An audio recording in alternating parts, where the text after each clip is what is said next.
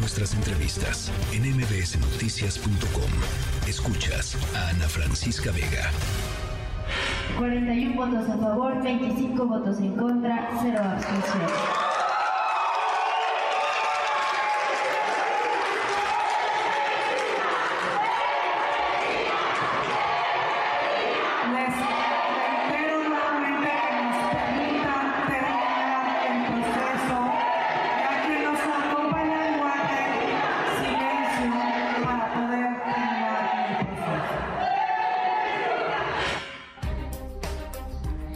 Bueno, escuchábamos parte de la sesión de hoy y es que la fiscal, como ya le comentábamos y detallaba mi compañero Adrián Jiménez, la fiscal Ernestina Godoy está a solo unas horas de dejar el cargo luego de que Morena en el Congreso de la Ciudad de México se quedó a solo tres votos de lograr su ratificación por cuatro años. Esto a pesar del apoyo de dos legisladoras del PRI y para pues analizar esta decisión. Le agradezco mucho a Juan Ortiz, analista político de Lupa Legislativa, que esté con nosotros. Bienvenido, Juan.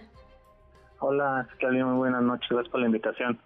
Al contrario, gracias por estar con nosotros. Pues, ¿qué lectura le das, eh, pues, a bote pronto de esta decisión o ya se veía complicada, ¿no? Desde hace unos días. Sí, mira, yo creo que esta decisión ya se podría decir que se va a venir porque debemos ver lo que está enmarcado dentro de un proceso electoral en el que la polarización pues ya está muy presente y era muy complicado que hubiera un acuerdo entre la mayoría oficialista con la con la oposición para que hubiera una ratificación. Y aparte tomando en cuenta que durante los últimos años, este, últimos dos años de, de Ernestina como fiscal, pues tuvo ahí algunos hechos que involucró a la, oposición. Tú recordarás, por ejemplo, el, espionaje contra figuras, ¿no? De, la oposición que también pues marcó cierta postura este, muy firme entre las filas, ¿no? Del, sobre todo el PAN.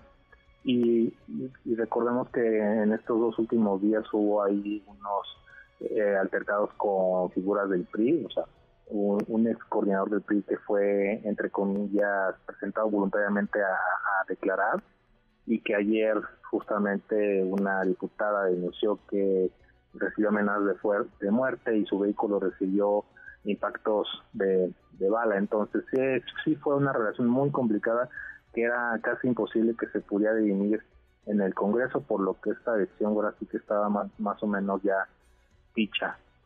Sí, sí se veía complicada, pero también esta decisión de dos diputadas del PRI que respaldaron la ratificación de último minuto de Ernestina Godoy. Sí, mira, ya una vez que pasó esta, esta sesión, esta, esta votación, pues se empezó a como que a revisar qué, qué pasó ahí y lo que quería comentar es que estas dos diputadas pues tienen vínculos este con, con este liderazgo del PRI, Temo, que está, digo, el rey de, la basura, con, con temas de trata. Entonces ahí lo que se especula es de que tal vez hubo una presión en ese sentido que se vio reflejado solamente en aquellos diputados que tienen vínculos con, con esta figura opaca, oscura del PRI de la Ciudad de México. ¿Y tú crees que esta sesión de hoy fortalece un poco la, a la oposición? ¿O cómo los viste? Es, es un poco complicado porque en cuanto en construcciones narrativas la oposición siempre flaquea, ¿no? Yo considero que sí hay muchos elementos para, para argumentar por qué se debe votar en contra de la ratificación de Ernestina, porque en datos oficiales, por ejemplo, tenemos de INEGI que desde que tomó el cargo Energía Godoy creció el 54% la, número de casos sin resolver, o sea, en 2022 acabó con 228 mil casos que no se han resuelto, hay casi 20 mil órdenes judiciales de, aprehensión pendientes de ejecutarse por parte de la gente de la Fiscalía. Tenemos un estudio en que evalúa 2022 eh, los increíbles niveles de impunidad. Hablamos de 100% en delitos como homicidio, feminicidio, desapariciones, secuestro, una impunidad alrededor del 99% solamente en 2022, o sea, números así de manera técnica, pues sí deja muchos pendientes Ernestina, Ernestina Godoy. Y creo que es la parte que se debería enfocar más la, la oposición porque la propuesta narrativa de Morena es que eh, rechazan su ratificación por el tema del cártel inmobiliario, que no podemos negar que también puede haber muchos intereses ahí, pero técnicamente el, el cargo de Ernestina dejó mucho que desear. Sí, elementos o datos para determinar su no ratificación existían, pero la discusión no fue en ese sentido. Así es, la, el discurso de Morena fue muy muy directo, muy claro. No se quiere la ratificación de Ernestina porque se eh, porque investigó el, eh, todo lo, relacionado con el cártel inmobiliario, por las decisiones que se han hecho, con las decisiones pendientes. Y yo creo que ahí le faltó a la oposición argumentar más de, ese lado para quitar esa sospecha que no, que no que no se puede negar por parte de las filas del PAN y del PRI, pero habían hecho un esfuerzo más en ese sentido, porque argumentos hay. Sí, sí, sobre todo porque es un tema eh, que ahora se ve totalmente político o como ya nos decía en su análisis Ezra Chabot, lo que buscan es el control político.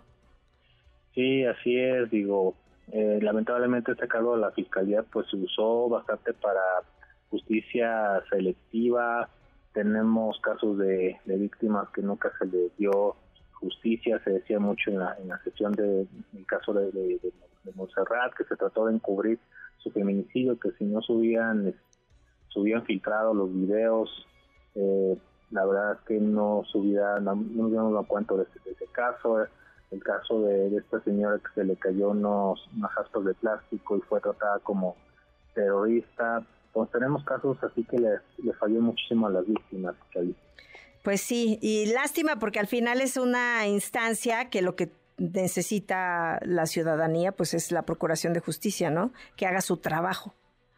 Sí, digo, tenemos una, una oportunidad con este vacío que se estamos en este momento. Aquí lo que sigue es que el Consejo Judicial Ciudadano pues envíe una terna con una con los aspirantes mejor evaluados y esta terna eh, la recibirá el jefe de gobierno y tendrá que decidir a, la, a, de esa terna pues quién será, sería la, la propuesta fiscal. Entonces tenemos ahí una oportunidad muy buena de que la próximo perfil tenga ahora tenga estos credenciales, todo para que hagamos frente al tema de la impunidad, sobre todo en la Ciudad de México, ¿no? que tenemos niveles muy altos, que despoliticemos este tema, digo, es casi imposible, pero creo que se debe hacer el esfuerzo de poner un perfil técnico que tenga esta capacidad de, investigar sin meterse en estos temas eh, que hay entre fuerzas políticas porque la ciudadanía merece justicia. Claro. Bueno, pues muchísimas gracias por tus opiniones, Juan.